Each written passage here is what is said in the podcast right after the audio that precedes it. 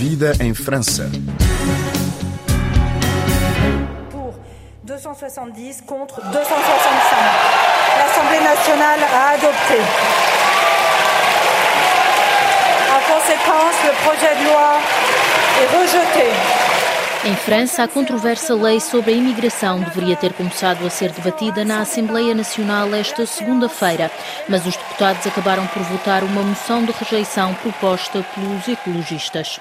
A moção foi aprovada com 270 votos a favor contra 265 e a lei acabou por não ser discutida nem tampouco votada na Câmara Baixa do Parlamento francês. Depois desta derrota, o ministro do Interior, Gérald Darmanin, apresentou a demissão, mas o presidente francês, Emmanuel Macron, acabou por não a aceitar e o governante permaneceu no cargo. Para tentar sair deste impasse, o governo decidiu convocar uma comissão mista paritária, composta por sete deputados e sete senadores, que vão voltar a analisar o texto no início da próxima semana, mas desta vez uma versão mais dura, adotada anteriormente no Senado, sendo que a Câmara Alta do Parlamento é composta por uma maioria à direita. Em entrevista à RFI, Rafael Lucas, professor catedrático na cidade de Bordeus, começa por falar-nos sobre o posicionamento da extrema-esquerda, que acabou por se unir à extrema-direita para fazer cair esta lei, defendendo que a oposição se uniu contra o governo de Elisabeth Borne.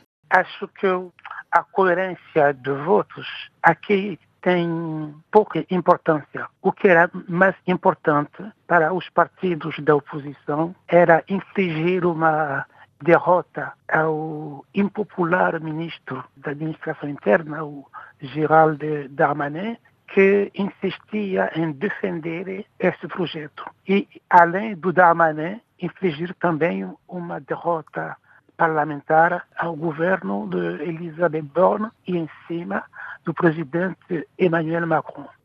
O texto que será agora discutido pela Comissão Mista Paritária é um texto mais duro, ou seja, vai ser discutida a versão adotada pelo Senado. Acha, eh, na sua opinião, que os sete deputados e sete senadores vão conseguir chegar a um entendimento sobre este texto? Que cedências terão de ser feitas? Acho que a aposta do presidente Macron é de reagir com um calendário mais breve possível para não dar muito tempo para a oposição uh, organizar-se.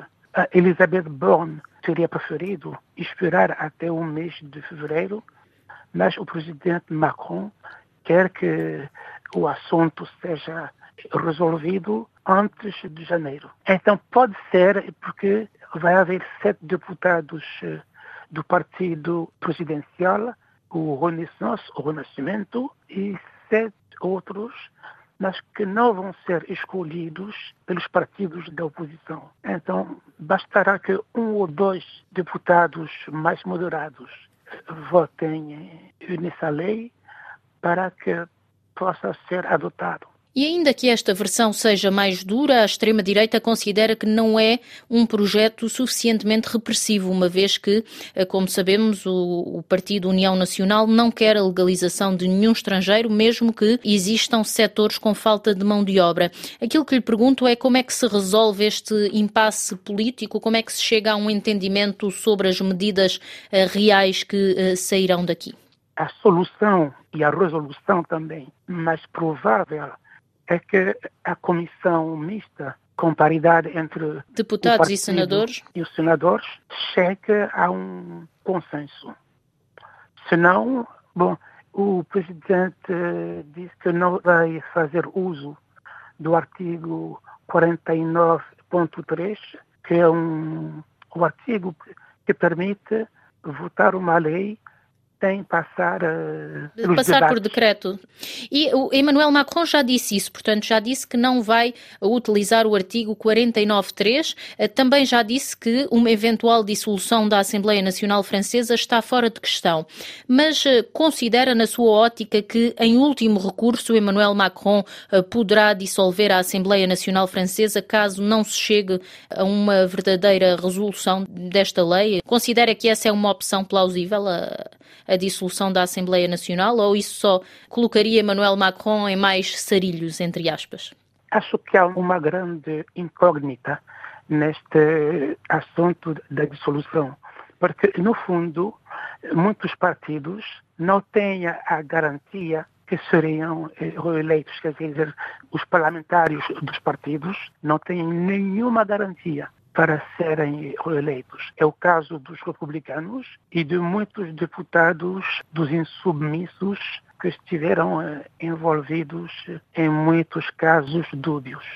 E, inclusive, a reunião nacional também não tem a mesma garantia de encontrar de novo o mesmo número de deputados que eles têm agora. Portanto, seria mais arriscado para Emmanuel Macron tomar esta decisão? Acho que seria arriscado para todos. É por isso que os outros eh, abrandaram sobre a questão da dissolução. A presidente da Assembleia Nacional Francesa, Yael Braun-Pivet, defendeu esta quarta-feira que a realização de um referendo sobre esta questão eh, poderia eventualmente ser algo a ser estudado no futuro. Considera que a situação se poderia resolver deste modo, referendando esta questão? Geralmente, referendos são perigosos para, para dizer quem está no poder em, em França. Para mim é uma questão ainda não é ambígua, mas é, é difícil resolução. Uh, exato, apostar numa resposta clara. Faço-lhe uma última uh, questão, professor. Uh, ainda faltam três anos e meio para o fim deste segundo mandato de Emmanuel Macron.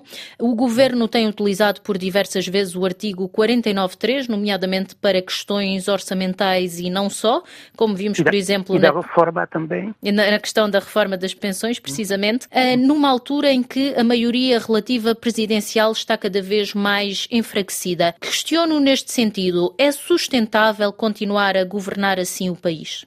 Acho que o presidente sabe que é o seu último mandato. Ele vai tentar limitar os estragos para dar mais hipótese ao seu partido Renascimento Renaissance. Mas acho que, por enquanto, ele está numa posição desfavorável.